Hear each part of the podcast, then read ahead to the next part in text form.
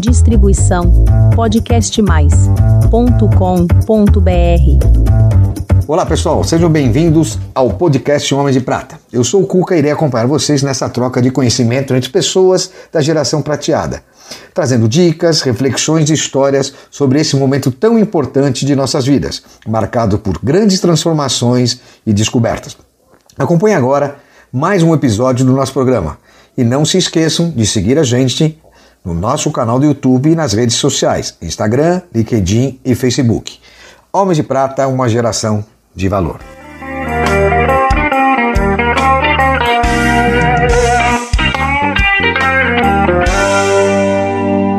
Olá, queridos amigos e amigas, homens de prata e mulheres de prata. Por que, que hoje, eu, inclusive, eu falo homens e mulheres de prata? Porque hoje eu vou receber pela terceira vez a nossa terceira convidada, entre todos os nossos homens de prata, a nossa querida Beth Junqueira, a criadora do portal Avosidade.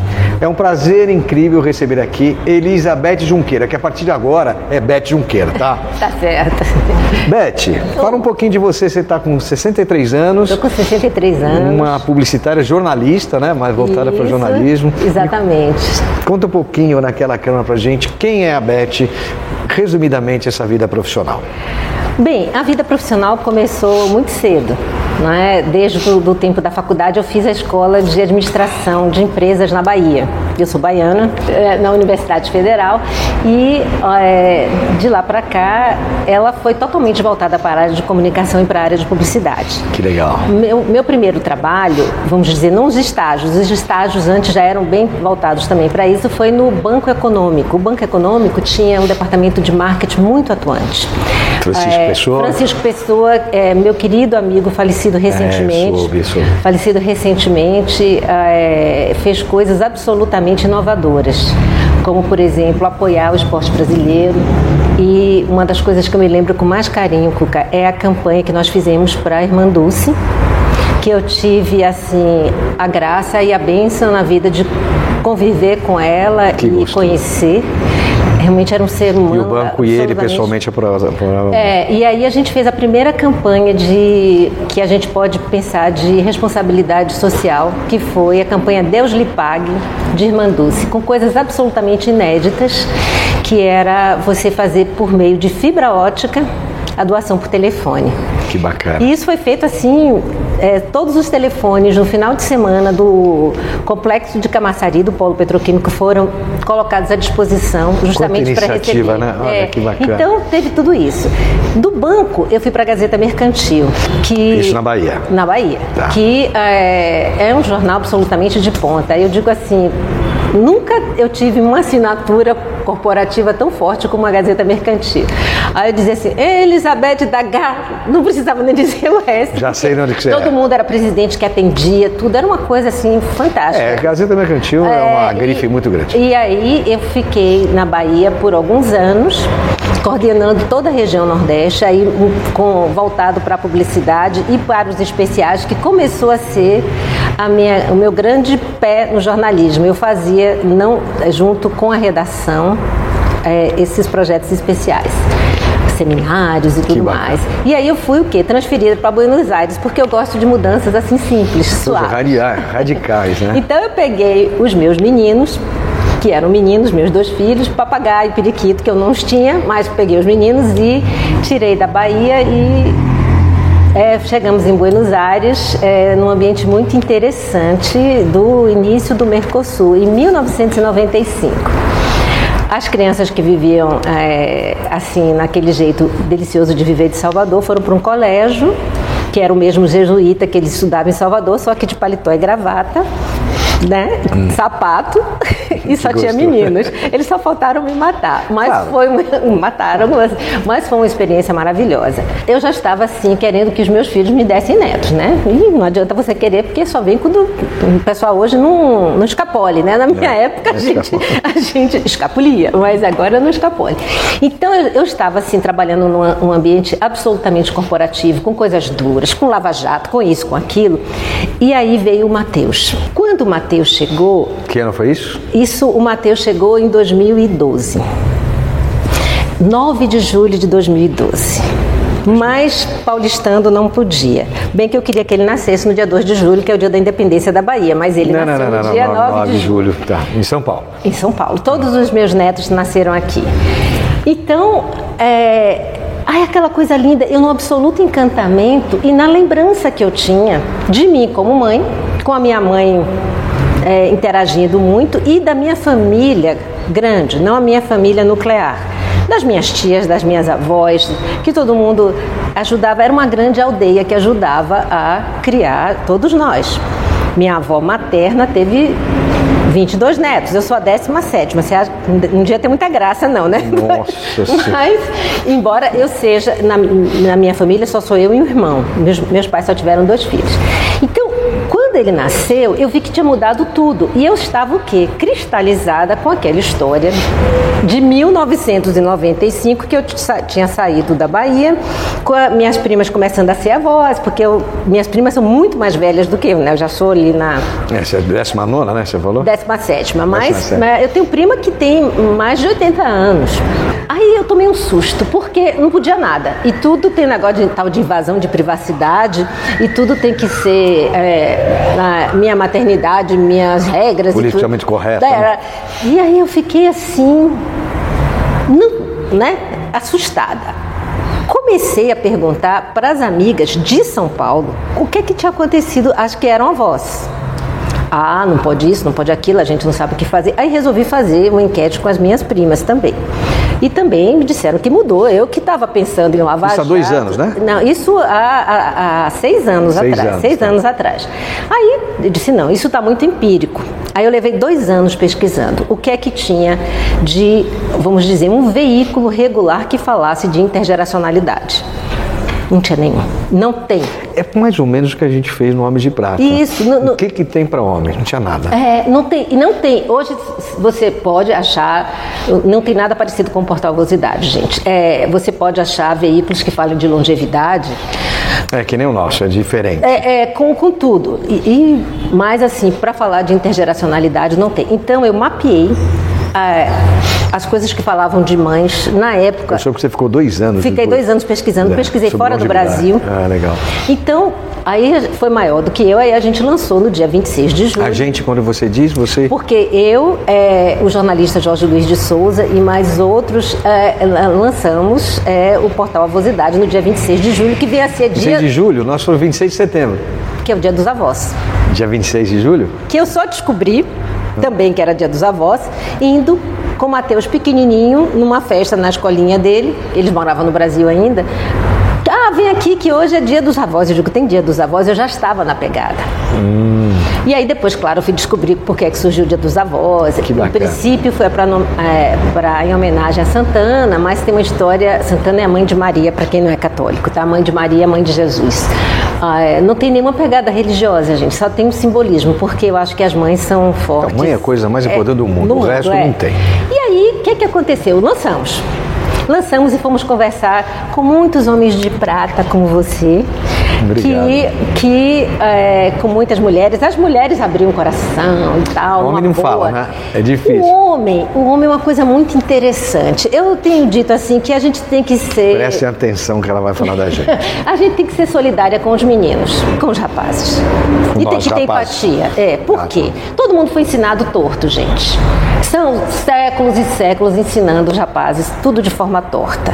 Não fala mal da gente. Não, as, as próprias mães, as próprias mães ensinaram. As próprias mães, as próprias, a própria sociedade ensinaram a ser machista, isso e aquilo. É verdade, isso é- E, e eu- é cultural, né? É cultural. Então, e infelizmente alguns não, não se tocaram em ser diferentes e outros sim.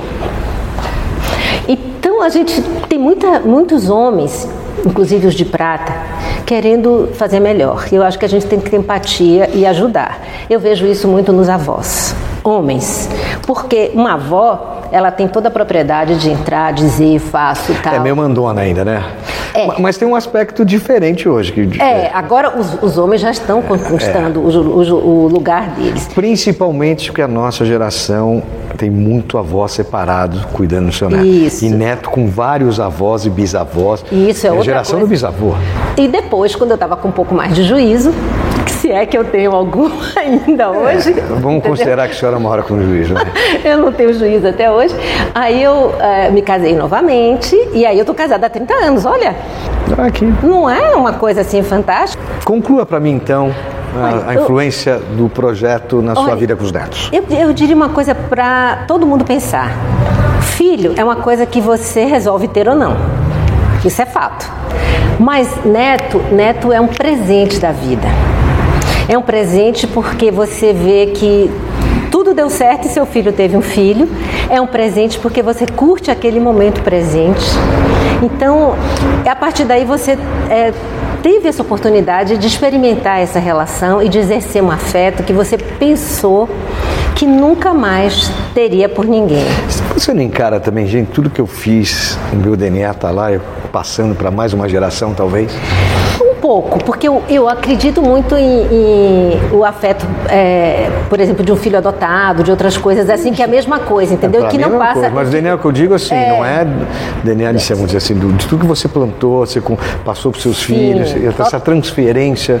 Totalmente. Agora, o que eu diria, sinceramente, estou falando por mim, no meu caso, uh, quando você vai ficando, você não, a não ser que a pessoa tenha netos muito jovens, né? Eu fui avó com 54 anos, né? Não tava, menina. Ah, não estava tão jovem, mas eu vou dizer para você, a gente, essa altura da vida, acha que já experimentou todas as formas de afeto. E é até porque você foi mãe. Você mãe... influencia na vida dos seus netos? Não, por, por hum, treinamento. Agora eu quero ver, agora eu quero ver. Não por treinamento, entendeu? É. Porque se eu disser que não tenho vontade, eu não estou sendo verdadeira com você. Mas é, eu converso. O que eu não gosto, eu converso com todo respeito, entendeu? Eu pergunto, onde vocês não acham que não sei o que, eu observei, mas eu jamais desautorizo. Casa de avó tem limite? Bem, eu sou livre para fazer qualquer brincadeira e qualquer palhaçada. Desde que esteja no, no caderninho? De, desde que, agora, eu não. Se a criança é, não come determinado tipo de coisa e os pais deixam determinado isso, eu não faço. Eu não transgrido. Isso, isso aí, eles ficam muito tranquilos porque eu não transgrido. Ousado, eu faço a mesma coisa. Faz aqui, mamãe e papai não estão vendo. Não, não, não faço não. Sabe por quê? Os danadinhos contam. É, eles. Aí você está perdido. E como é que você faz para mexer com a tecnologia com esse, essa molecada?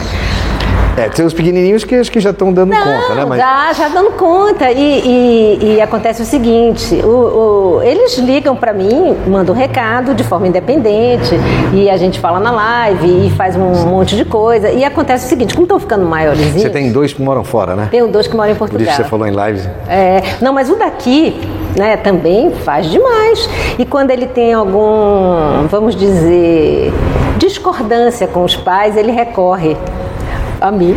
Me fala uma coisa, os avós também têm a sua vida, né? Muito. E além dos netos. O que você como avó faz quando tem tempo livre? É, eu participo de um coral, eu adoro cantar. Ah entendeu? E é, o que, que você faz lá? Qual que é a sua função nesse coral? Minha função. Eu, eu, o coral tem quatro naipes, né, dois femininos e dois masculinos. Eu sou contralto. Ah, não é as Copa Ouro? Não, não, não, não, Eu sou contralto e tal. O coral é lá na, na cidadezinha de Atibaia, onde eu estou morando agora. Maravilhosa cidade. É, e, e é um coral assim que o pessoal é meio profissional, sabe? Tem muitos avós nesse coral? Tem, mais ou menos, mais ou menos, não são muitos não, mas tem. Como ser avó nesses tempos tão modernos de hoje? Como é que você, além das atividades, como é que você imagina, poxa, o avô de hoje se posiciona? Olha, o avô de hoje ele tem uma vida realmente dele. Até porque os filhos de hoje não deixam você se espalhar muito, tá? Então, se você achar que vai se ocupar só dos netos, a não ser que seja uma outra condição, é uma coisa muito particular, né? Mas é, eu diria tenha sua vida entendeu? Faça o que você tem vontade de fazer, enfim, o trabalho, faça uma outra coisa, porque você vai conviver muito com seu neto, porque eu acho que a gente vai ter esse bônus da longevidade. Então você tem que aprender, aprender muito para você não ficar que essa distância não se, se amplie muito. Se você ficar só numa função é, voltada uma determinada coisa, você não tem que ter repertório. E o seu repertório, você que vai construir. Se você quis ser doceira a vida toda e você foi executiva, ser fosse doceira. Se era essa sua vontade, qual é o problema? Mas sabe e por aí eu- vai. E, e os homens também. Quer, quer ter sua marcenariazinha no fundo da casa? Beleza, entendeu? Então, mas pensando em netos, por exemplo, eu, eu vejo muito pouco meu neto, porque mora fora de São Paulo, aqui no interior, mas eu divido tudo que eu faço com ele. Todas as publicações que eu faço, se eu recebo uma piada, tudo eu divido com ele. Parece simples, Não é simples, mas é nossa, é uma fundamental. interatividade. Ele, pô, você não mandou nada essa semana. Não, isso é fundamental. Então, ele participa da minha vida, principalmente que os avós hoje, como eu, não fica parado. Né? Todo mundo tem atividades Pois é. imensas, né? Pois é, Não, e, não por tô exemplo- fumando charuto ou fumando cigarro na varanda, né? Né, Essa, essa coisa, eu acho que é, uma dica assim, a gente não pode desistir da gente, sabe, Cuca?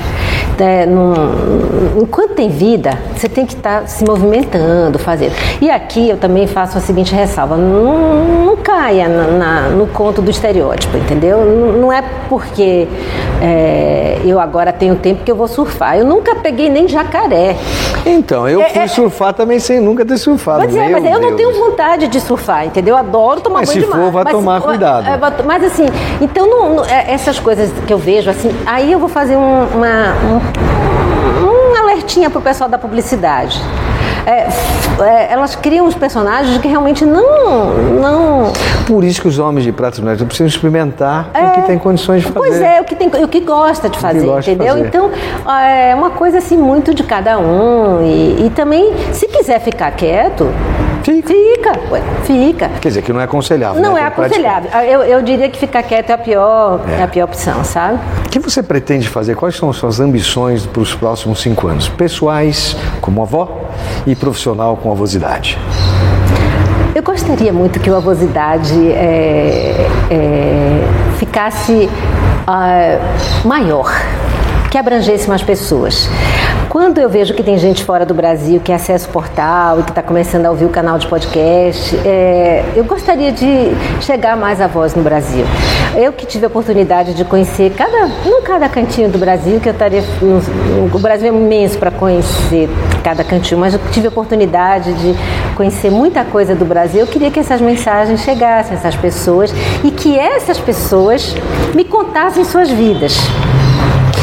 É, então, eu, que- ó, por exemplo, eu Porque os avós vão existir sempre como os homens de prata vão existir sempre. Isso, Então exatamente. é legal a gente colher essas informações. Ó, eu entendo te- perfeitamente, faz sentido. Você pode não ter um neto, mas você sempre terá a voz. A voz é uma coisa que você já nasce com eles.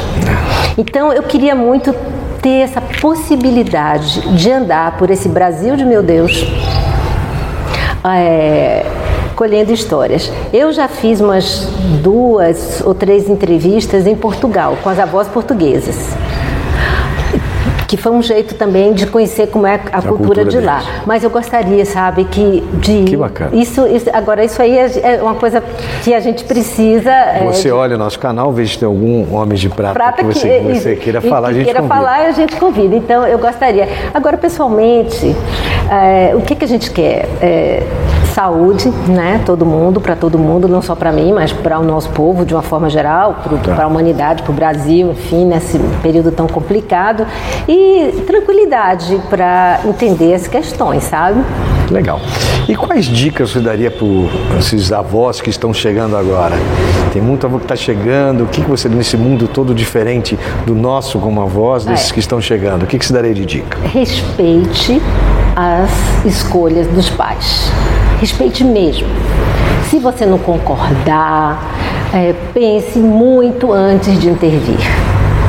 É uma, é, você pode, você vai participar muito mais da vida do seu neto se você respeitar esse limite e se você conquistar esse espaço. Ser mãe hoje é uma coisa dificílima. Ou eu fui uma mãe dinossauro, porque eu, para mim era uma coisa muito mais simples para ser mãe. Hoje é uma coisa muito difícil. Não dá para seguir aquele script. Então, é, Mas uma voz, né? É difícil hoje. É, é também, mas acontece o seguinte, a mãe hoje é um, é um ser angustiado, eu morro de pena das mães. É mesmo? Morro de pena, porque eu fico assim, meninas, é, não, não, não é assim que funciona, porque não dá para ser tão perfeita, entendeu? Então, pela maternidade ficar mais tardia, é, e eu ainda digo assim, maternidade não é plano de carreira. Maternidade você faz todo dia. E agora aqui, ó. que mensagem você daria para os avós e as avós dos homens de prata? Pessoal, é o seguinte, ter neto é a melhor coisa da vida, sabe? É, uma, é experimentar aquelas coisinhas lindas, maravilhosas, com uma certa é, despreocupação. É um presente, é um presente. Então aproveite esse presente. Respeite os pais, respeite muito os pais e aproveite esse, esse presente que a vida te deu. Tudo que você puder fazer junto com seus netos, faça Faça, faça porque vai ser bom para você e vai ser bom para eles. Eles vão ter as mais ternas lembranças e vão ser melhores adultos se receberem o seu amor. Que legal! Gente, estamos chegando ao fim. Ah, Beth, uma obrigada, delícia, tem tanta coisa para fazer. Temos muito a falar. Vocês acompanham o portal Avosidades da Beth. Se quiser alguma informação, pode perguntar para ela ou ligue para mim. Me chame pelo meu e-mail, cuca.homens de prata, que eu teria o maior prazer em encaminhar e aproximar da Beth. Espero que vocês tenham gostado. Uma delícia. Gente, mais uma vez, obrigado pela atenção. Homens de Prata, uma geração de valor.